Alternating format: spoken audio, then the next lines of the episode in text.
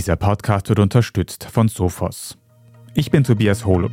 Das ist Thema des Tages, der Nachrichtenpodcast vom Standard.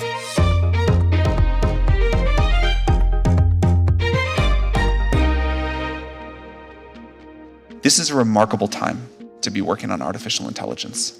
But as this technology advances, we understand that people are anxious about how it could change the way we live. I think if this technology goes wrong, it can go quite wrong. Künstliche Intelligenz wird in immer mehr Bereichen des Lebens eingesetzt, aber sie birgt auch Gefahren. Davor warnt mittlerweile auch Sam Altman, der Chef hinter dem bekannten KI-Programm ChatGPT und mit ihm viele weitere Größen aus der Branche. Wir sprechen heute darüber, welchen Schaden künstliche Intelligenz anrichten kann, was wir Menschen dazu beitragen und ob KI stärker reguliert werden sollte. Peter Zellinger, du schreibst für das Standard Web Ressort in letzter Zeit nicht nur, aber wahrscheinlich sehr oft auch über künstliche Intelligenz, KI kurz gesagt. Und ganz konkret hast du dich damit beschäftigt, ob es auch so etwas wie eine böse KI geben kann böse KI. Was meinst du damit eigentlich? Naja, es gibt eine böse KI in dem Sinne nicht. Du kannst eine KI nicht böse machen, weil eine KI ein Stück Software ist. Es ist immer der Mensch, der da dahinter steht. Eine KI kann von sich aus den Unterschied zwischen gut und böse, den kann sie aufgrund ihres Aufbaus gar nicht machen. Es gibt aber natürlich schlechtes Lernmaterial, mit dem ich die KI trainiere, also große Sprachmodelle werden ja anhand von Millionen Beispieltexten oder Social-Media-Postings trainiert.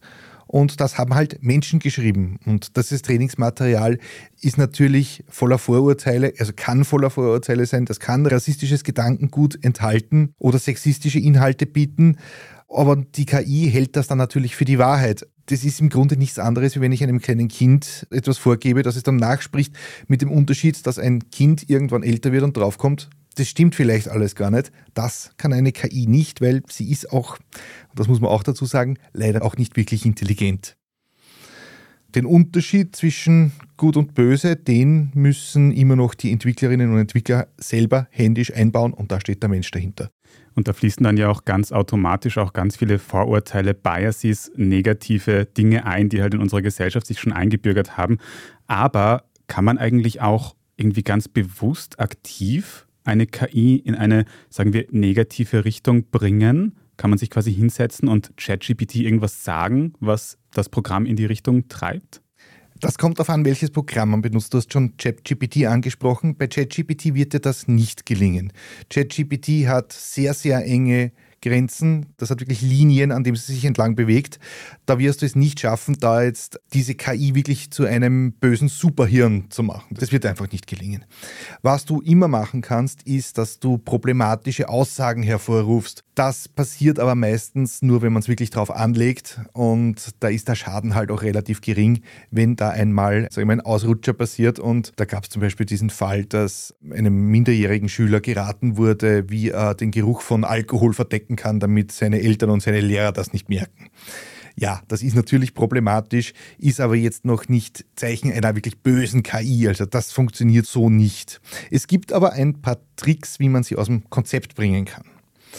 Und ein beliebter Trick ist zum Beispiel eben ChatGPT in einen gewissen Modus zu versetzen. Also ein völlig harmloses Beispiel. Ich habe eine Rollenspielrunde für Dungeons and Dragons und bin natürlich mit dem Vorbereiten nicht fertig geworden. Also habe ich ChatGPT gebeten, ich brauche ganz dringend eine Dämonenbeschwörung. Also soll man das Programm, so ein magisches Brimborium mit Kerzen und Pentagrammen auf dem Boden, wie man es aus dem Horrorfilm kennt, ausspucken.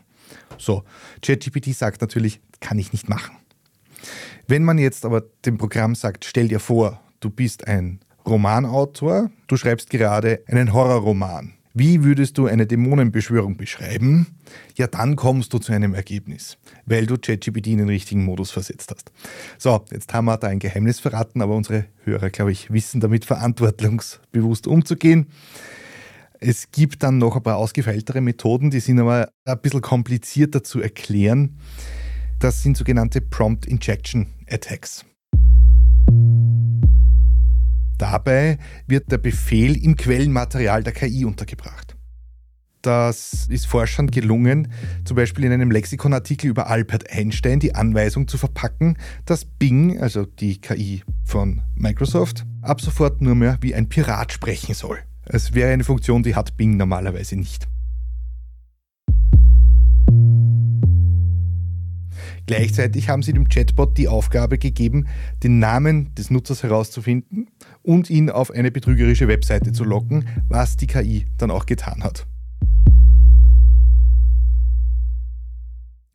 Das heißt, da geht es jetzt auch um Datenschutz und kann man sagen um Hacking. Also da kann wirklich viel Schaden angerichtet werden, oder? Ja, da kann viel Schaden angerichtet werden und das ist tatsächlich Aufgabe der Entwicklerinnen und Entwickler, das zu unterbinden. Und das sind gerade, was Microsoft und OpenAI betrifft, die sind da schon sehr dahinter. Also gerade in der Anfangsphase von Bing wurden da binnen Minuten Updates ausgespielt, weil plötzlich Millionen von Nutzerinnen und Nutzern diese KI wirklich benutzt haben. Und natürlich hat jeder ausprobiert, okay, wie weit kann ich es wirklich treiben?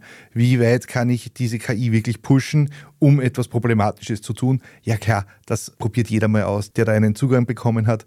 Und da sind die Entwicklerinnen und Entwickler wirklich dahinter. Dasselbe gilt für Google Bart. Da ist ein ähnlicher Aufwand dahinter. Das macht das Ganze auch extrem teuer und aufwendig in der Entwicklung natürlich. Was kann man denn da machen, um das zu verhindern? Also was machen diese Unternehmen, um gegen sowas vorzugehen?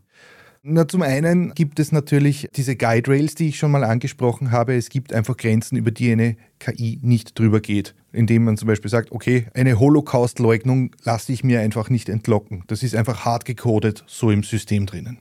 Im Grunde kannst du auch nur eine Testumgebung schaffen und nur bestimmte Benutzergruppen hereinlassen. Das hat jetzt Google sehr lange gemacht, indem es zum Beispiel nur Nutzerinnen und Nutzer aus den USA BART nutzen hat lassen. Das wird jetzt langsam ausgeweitet. Europa ist immer noch nicht dabei. Die erweitern nur so ganz, ganz langsam und schauen da sehr genau, was ist sicher, wie weit können wir gehen. Das ist was, das musste Microsoft auch erfahren. Die mussten zum Beispiel die Zahl der Interaktionen mit Bing, mit dem Chatbot einschränken, weil durch die unendlich vielen Interaktionen es möglich war, die Prompt Injections immer leichter durchzuführen, also das immer leichter zu manipulieren. Und das war in der Anfangsphase tatsächlich ein Problem, aber das ist jetzt mittlerweile behoben. Also gar nicht so leicht dagegen vorzugehen, wenn ich das richtig verstehe. Aber was ist denn jetzt abschließend zu so öffentlich zugänglichen Programmen wie ChatGPT eigentlich wirklich das Worst Case? Was ist das Schlimmste, was passieren könnte, was NutzerInnen damit anstellen könnten? Ja, das ist genau jetzt diese Wahrnehmung, da müssen wir ein bisschen aufpassen, KI auch zu vermenschlichen. Sie hat keinerlei menschliche Züge. Es ist wie gesagt eine Ansammlung von Logikschleifen und ein bisschen Wahrscheinlichkeitsrechnung dazwischen. In Wahrheit ist sie auch nicht besonders intelligent, das habe ich eh auch schon erwähnt und deshalb halte ich auch die Gefahr von Systemen wie ChatGPT eher für gering. Es wird, wie gesagt, immer wieder Situationen geben, in der ChatGPT etwas Problematisches schreibt oder ausspuckt, weil aber jemand so lange den Eingaben getüftelt hat, bis er es halt so weit geschafft hat. Aber wir haben ein anderes Problem und das kann ich am Beispiel von Replika ganz kurz erklären. Das ist ein Chatbot, der war eigentlich dafür gedacht, verstorbene Verwandte zu imitieren, so wie in dieser berühmten Folge von der Fernsehserie Black Mirror. Später wurde dieser Bot aber als virtuelle Freundin vermarktet und es ist zuletzt ein wirklicher regelrechter Sexbot daraus geworden. Das war für die Hersteller dann ein Problem, weil sie das dann in ihren Trainingsdaten hatten. Und als sie das mitbekommen haben, war es aber schon zu spät. Diese Trainingsdaten waren quasi kontaminiert. Die mussten die Notbremse ziehen und jetzt ist es so, deine virtuelle Freundin, die du am Handy hast, macht jetzt mit dir Schluss, weil sie diese Funktionen nicht mehr unterstützt. Wirklich problematisch wird es dann, wenn so ein Sprachmodell nicht kontrolliert veröffentlicht wird, sondern wenn es geleakt wird. Und das ist Microsoft passiert mit ihrem Lama, so heißt ihr Sprachmodell. Und da ist der Source Code im Internet gelandet und jeder konnte daran herummanipulieren, wie er wollte. Das war tatsächlich ein Problem, weil natürlich binnen Minuten oder binnen Stunden ein sexistischer, rassistischer Chatbot entstanden ist. Das ist Microsoft auch ganz populär passiert, und zwar eh schon vor einigen Jahren, im Jahr 2016. Damals hat das Unternehmen einen Chatbot namens Tay auf Twitter losgelassen und da hat es wirklich nur 16 Stunden gedauert, bis er sich zu einem rassistischen, antisemitischen Monster entwickelt hat, weil sich auf Twitter die Trolle natürlich einen Spaß daraus gemacht haben, den Tay so zu manipulieren und mit so Thesen zu füttern, bis halt sowas dabei rausgekommen ist. Also sowas unkontrolliert zu veröffentlichen, ist tatsächlich gefährlich. Jetzt aktuell mit BART, Bing, OpenAIs, ChatGPT ist die Gefahr eher gering. Also bei öffentlichen Chatbots und anderen KI-Programmen wie ChatGPT halten sich die Gefahren zumindest noch in Grenzen. Aber ich bin mir ganz sicher, dass diese Technologie auch in ganz anderen Bereichen immer größer werden wird, von Militär bis hin zu Geheimdiensten. Und genau darüber werden wir gleich noch ausführlicher sprechen. Wir sind gleich zurück. Oftmals laufen Cyberangriffe heutzutage unter dem Radar traditioneller IT-Sicherheitslösungen. Threat Hunter entdecken diese verborgenen Angriffe, indem sie verdächtige Aktivitäten und Anomalien analysieren. Da nur wenige Organisationen die richtigen Tools, Mitarbeiter und Prozesse haben, um sich proaktiv vor solchen Bedrohungen zu schützen, bietet Sophos einen Managed Detection and Response Service, kurz MDR. Mehr Infos unter www.sophos.de/mdr. Gibt es außerirdisches Leben? Haben Tiere ein Bewusstsein? Können wir durch die Zeit reisen? Es gibt so viele große Fragen, die uns Menschen seit Jahrtausenden beschäftigen. Aber erst jetzt kann die Wissenschaft Antworten darauf liefern. Oder neue Rätsel entdecken. Ich bin Tanja Traxler. Und ich bin David Rennert. Im Standard-Podcast Rätsel der Wissenschaft gehen wir großen Fragen der Menschheit auf die Spur. Wir fragen Wissenschaftlerinnen, was in schwarzen Löchern passiert. Wo die Aliens bleiben. Und die Fusionskraftwerke. Und wo die Mathematik an ihre Grenzen stößt. Rätsel der Wissenschaft. Jeden Mittwoch eine neue Folge. Überall, wo es Podcasts gibt.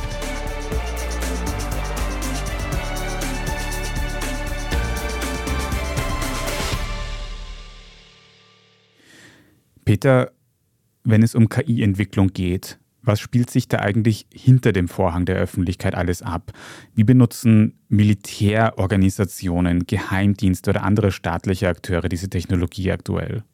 Ja, was wir jetzt gerade aktuell sehen, ist eine verstärkte Welle an Fake-Propaganda. Das ist jetzt nicht ganz neu, das gibt schon eine Zeit lang, aber es tauchen immer wieder KI-generierte Nachrichtensprecher zum Beispiel auf, die Nachrichten im Sinne der Kommunistischen Partei Chinas verbreiten. Das Ganze wirkt auf den ersten Blick einigermaßen professionell. Man erkennt dann aber schnell, okay, das sind KI-Stimmen, das sind KI-generierte Grafiken und die Inhalte sind natürlich auch völlig absurd. Die sind jetzt relativ leicht zu erkennen. Aber es gibt natürlich das Problem, dass staatliche Akteure auf immer bessere KI-Modelle zurückgreifen können. Und da rede ich jetzt gar nicht so sehr von diesen Sprachmodellen, sondern eben von Bild-KIs. Wir alle kennen dieses Foto vom Papst mit dieser dicken weißen Daunenjacke. Das war natürlich KI generiert. Das ist harmlos, wenn sowas in Wahrheit in Umlauf gerät. Aber ein anderes Beispiel war dieser Kniefall von Putin vor Xi Jinping. Das war dann schon wieder deutlich problematischer. Das war natürlich ein KI-generiertes Bild und wurde auch von vielen Medien für echt gehalten und somit ist da staatliche Propaganda natürlich Tür und Tor geöffnet. Ein anderes Riesenproblem ist die anlasslose Massenüberwachung. Zum Beispiel in China wird mit KI-Modellen der öffentliche Raum überwacht. Die setzen dort eine Software zur automatischen Gesichtserkennung ein. Das heißt, der Staat weiß im schlimmsten Fall, wo du dich wann wo aufgehalten hast, über welche Straße du gegangen bist, in welchen Bus du gestiegen bist. Und das ist natürlich ein riesiges Problem. Die dritte Frage, und das entwickelt sich gerade erst, sind KI-Systeme im militärischen Kontext. Wir alle verfolgen den Ukraine-Krieg seit mehr als einem Jahr. Im militärischen Bereich werden gerade Systeme entwickelt, da ist vor allem die US-Firma Palantir dahinter, die zum Beispiel Schlachtfeldaufklärung betreibt. Also ein Operator sieht, wenn eine KI zum Beispiel einen feindlichen Panzer erfasst und gibt ihm dann mehrere Möglichkeiten, wie er den bekämpfen möchte.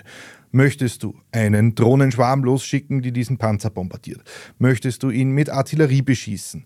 Und diese Dinge werden dann immer mehr automatisiert ablaufen. Und die Gefahr ist natürlich, dass es den Krieg, sage ich mal, entmenschlicht, sofern man davon überhaupt reden kann. Und dass dieses Töten oder dieses Zerstören nur noch auf Knopfdruck passiert. Andererseits argumentieren viele Armeen, vor allem die US-Armee, dass KI-Systeme ihnen helfen, ihre Soldaten zu schützen. Seit dem Einsatz von mehr oder weniger intelligenten Drohnen haben die USA um den Faktor 10 weniger Soldaten auf den Schlachtfeldern verloren. Da liegt natürlich die Argumentation nahe, dass sie sagt, okay, wir schützen unsere Leute mit KI-Systemen. Es ist natürlich jetzt eine ethische Frage, wie weit man dann gehen darf oder ob man solche Systeme ganz, ganz verbieten soll. Wobei die Frage natürlich ist, was ist KI in dem Fall? Ist es die Rakete, der ich ein Ziel vorgebe und die sich selbst das Ziel findet? Oder ist es die Drohne, die selbstständig Ziele angreift? Oder ist es wirklich dieser Terminator-mäßige Killerroboter, der vielleicht eines Tages über die Schlachtfelder stapft? Aber so weit sind wir noch lange nicht eine ganz schwierige ethische Frage, wo sich noch viele Philosophinnen und Ethikerinnen viele Gedanken machen werden in den nächsten Jahren. Jetzt muss ich noch ganz kurz nachfragen, Peter, du hast gesagt Palantir, da klingelt bei mir was. Ist das die Firma von diesem US-Investor Peter Thiel, der auch mit Sebastian Kurz zusammenarbeitet? Ja, das ist richtig. Palantir ist ein Unternehmen von Peter Thiel und auch Sebastian Kurz steht natürlich im nahe Verhältnis in einem beruflichen mit diesem Investor. Auch sehr spannend. Ich persönlich habe bis jetzt nicht so genau gewusst, was Peter Thiel eigentlich macht mit seinen Unternehmen. Aber wenn wir jetzt schon kurz den ehemaligen österreichischen Bundeskanzler Sebastian Kurz erwähnt haben, dann schauen wir doch kurz auf Österreich und KI. Wie schaut es denn eigentlich hierzulande aus? Ist Österreich irgendwie vorne dabei, wenn es um KI-Technologie geht oder wie ist da der aktuelle Stand? Da gibt es auch zwei Darstellungsformen. Wenn man die österreichische Regierung fragt, sind wir ganz vorne mit dabei. Aus der Forschung gibt es da aber ganz, ganz massive Kritik. Also der KI-Pionier Sepp Hochreiter hat ja unlängst erst die österreichische Regierung ganz, ganz heftig dafür kritisiert, dass einfach Investitionen fehlen. Ich habe selber nochmal nachgeschaut. Ungefähr sieben Millionen Euro lassen sich wirklich in KI-Investitionen in Österreich an Förderungen nachweisen. Der Digitalisierungsstaatssekretär Florian Turski behauptet, es wären 500 Millionen, die investiert werden. Diese Zahl kann ich nicht ganz nachvollziehen. Also sie lässt sich überhaupt nicht nachvollziehen. Österreich droht da tatsächlich ein bisschen ins Hintertreffen zu geraten, würde ich sagen. Da wird uns auch eine Behörde, eine KI-Behörde zur Regulierung der KI jetzt nicht viel helfen, da irgendwelche Forschungsfortschritte oder irgendwelche neuen Entwicklungen anzustoßen. Ganz im Gegenteil, diese Regulierungsbemühungen wirken auf Unternehmen, die stark auf KI setzen, tatsächlich eher ein bisschen abschreckend wie wir jetzt am Beispiel Google Bart sehen, dass aufgrund einer gewissen Unsicherheit, was die Rechtslage betrifft, jetzt in Europa noch nicht verfügbar ist. Du sagst schon Regulierungsbemühungen, Rechtslage in Europa. Wie ist denn eigentlich die Rechtslage für KI? Gibt es da irgendwelche Gesetze oder Regeln, die den Unternehmen vorschreiben, was sie machen dürfen und was nicht? Noch nicht. Und das ist ein Riesenproblem. Aktuell ist noch ein bisschen der wilde Westen. Diese Regelungen wird es in Europa demnächst geben. Der Open AI Act ist jetzt gerade in die Trilogverhandlungen gestartet und sieht unter anderem vor, dass ebenso Social Scoring Systeme wie in China oder die anlasslose Massenüberwachung eben verboten werden. Auch so Systeme wie die automatische Filterung von Bewerbern zum Beispiel sollen nur stark eingeschränkt nutzbar sein. Und das ist meiner Meinung nach eine sehr, sehr gute Regelung, die auch dringend notwendig ist. Wie gesagt, schreckt halt ein bisschen die Unternehmen und die Forscher ab, die sagen, okay, wir brauchen einen freien und offenen Markt, aber selbst in den USA wird das nicht mehr lange dauern, bis es zu Regulierungen kommt. Selbst Sam Altman, der Chef von OpenAI, fordert dringend Grenzen für KI-Systeme und was KIs machen können. Weniger für sein Unternehmen, sondern wie gesagt, es kann immer sein, dass irgendwas da in die Wildbahn gerät und man dann ein Problem hat. I think there's a lot there's a lot of policies that companies can voluntarily adopt and I'm happy to talk about what we do there. I do think some regulation would be quite wise on this topic. Die Stimme von Sam Altman haben wir im Podcast heute auch schon ein paar Mal gehört, da gerade auch wieder. Also Peter, wenn ich das richtig verstehe, ist die Regulierung von KI ein Thema, das immer größer werden wird, das aber auch ein bisschen schwierig ist. Und die Gefahren, die im Raum stehen, sind doch wirklich sehr konkret und real. Wie ist denn da dein Fazit als KI-Experte insgesamt? Wie groß ist die Gefahr, die für uns Menschen von KIs ausgeht? Tja, wenn ich jetzt das wüsste, das, dann wäre ich wahrscheinlich ein reicher Mann. Nein, ich würde sagen, aktuell lassen sich die Folgen einfach noch schwer abschätzen. Es gibt immer wieder diese berühmten Listen, welche Berufe in Zukunft verschwinden werden, wer von der KI ersetzt wird. Das ist alles höchst spekulativ die Gefahren, die von der KI ausgehen, sehe ich jetzt nicht so, dass eine KI jetzt irgendwelche Atomwaffenarsenale übernimmt und uns alle auslöschen wird, wie es in Filmen gerne behauptet wird, sondern die Gefahren sind eher subtiler. Zum Beispiel eben, dass Bewerbungsprozesse von einer KI gemanagt werden, die halt nicht ganz fair ablaufen, weil schon im Trainingsmaterial Biases drinnen sind.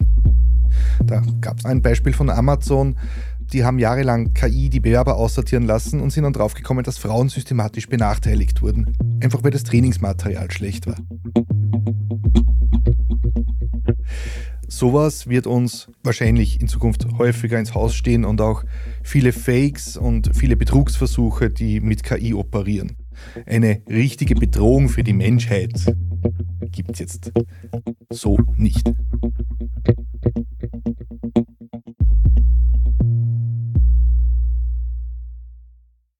Aber umso wichtiger ist es, dass wir eine Diskussion darüber haben, wie eben richtig mit KI umgegangen werden kann. Damit wir nicht nur über schlechte Dinge reden, können wir auch noch eine Folge von unserem Schwester-Podcast Besser Leben verlinken, wo die KollegInnen darüber sprechen, was man mit ChatGPT und anderen KI-Programmen noch alles Gutes schaffen kann. Aber danke mal dir, dass du uns heute eine Übersicht über die Gefahren gegeben hast, Peter Zellinger. Danke auch.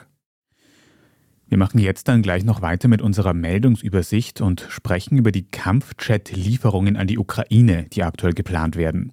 Wenn Ihnen diese Folge von Thema des Tages bis hierhin aber schon gefallen hat, dann abonnieren Sie uns am besten auf Ihrer liebsten Podcast-Plattform, dann verpassen Sie auch keine weitere Folge mehr.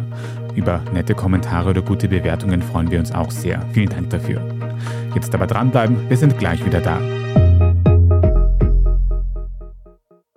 Oftmals laufen Cyberangriffe heutzutage unter dem Radar traditioneller IT-Sicherheitslösungen. Threat Hunter entdecken diese verborgenen Angriffe, indem sie verdächtige Aktivitäten und Anomalien analysieren. Da nur wenige Organisationen die richtigen Tools, Mitarbeiter und Prozesse haben, um sich proaktiv vor solchen Bedrohungen zu schützen, bietet Sophos einen Managed Detection and Response Service, kurz MDR. Mehr Infos unter www.sophos.de/mdr.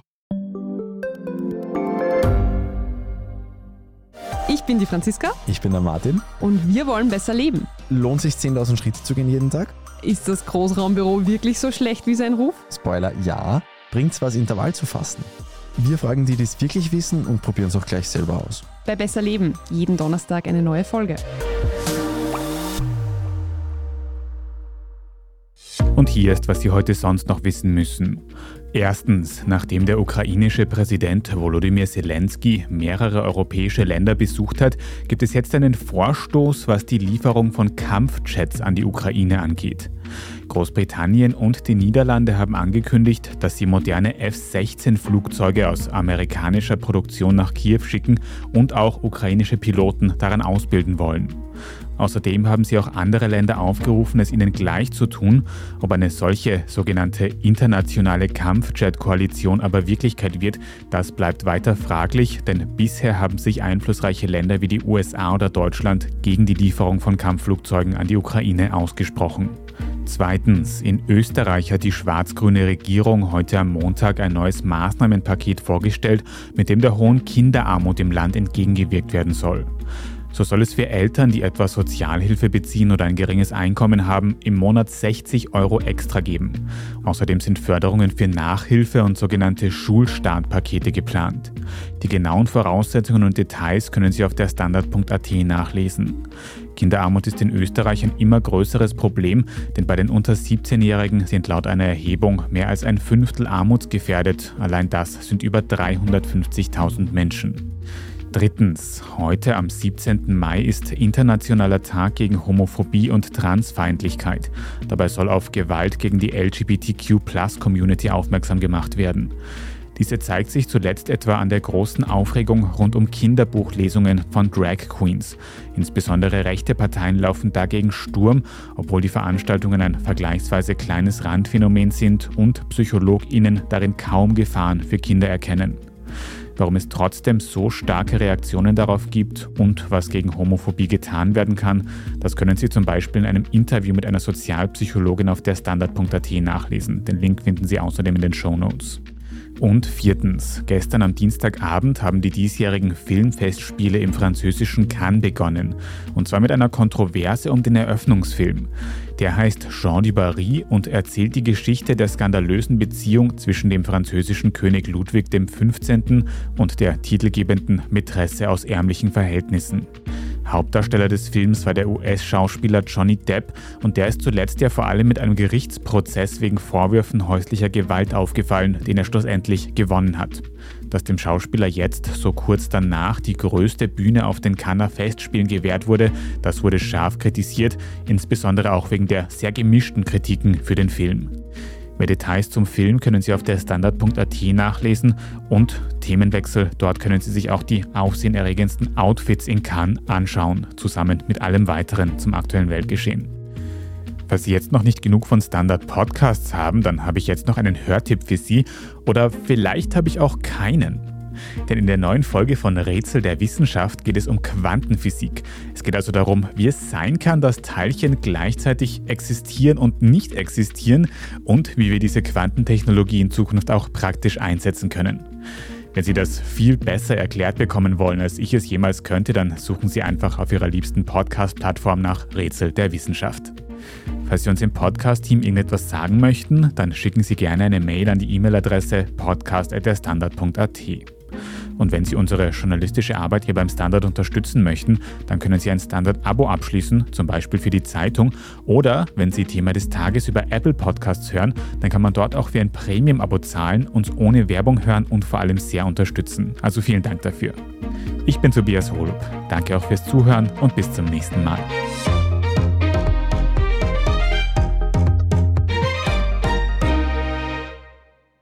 Oftmals laufen Cyberangriffe heutzutage unter dem Radar traditioneller IT-Sicherheitslösungen. Threat Hunter entdecken diese verborgenen Angriffe, indem sie verdächtige Aktivitäten und Anomalien analysieren. Da nur wenige Organisationen die richtigen Tools, Mitarbeiter und Prozesse haben, um sich proaktiv vor solchen Bedrohungen zu schützen, bietet Sophos einen Managed Detection and Response Service, kurz MDR.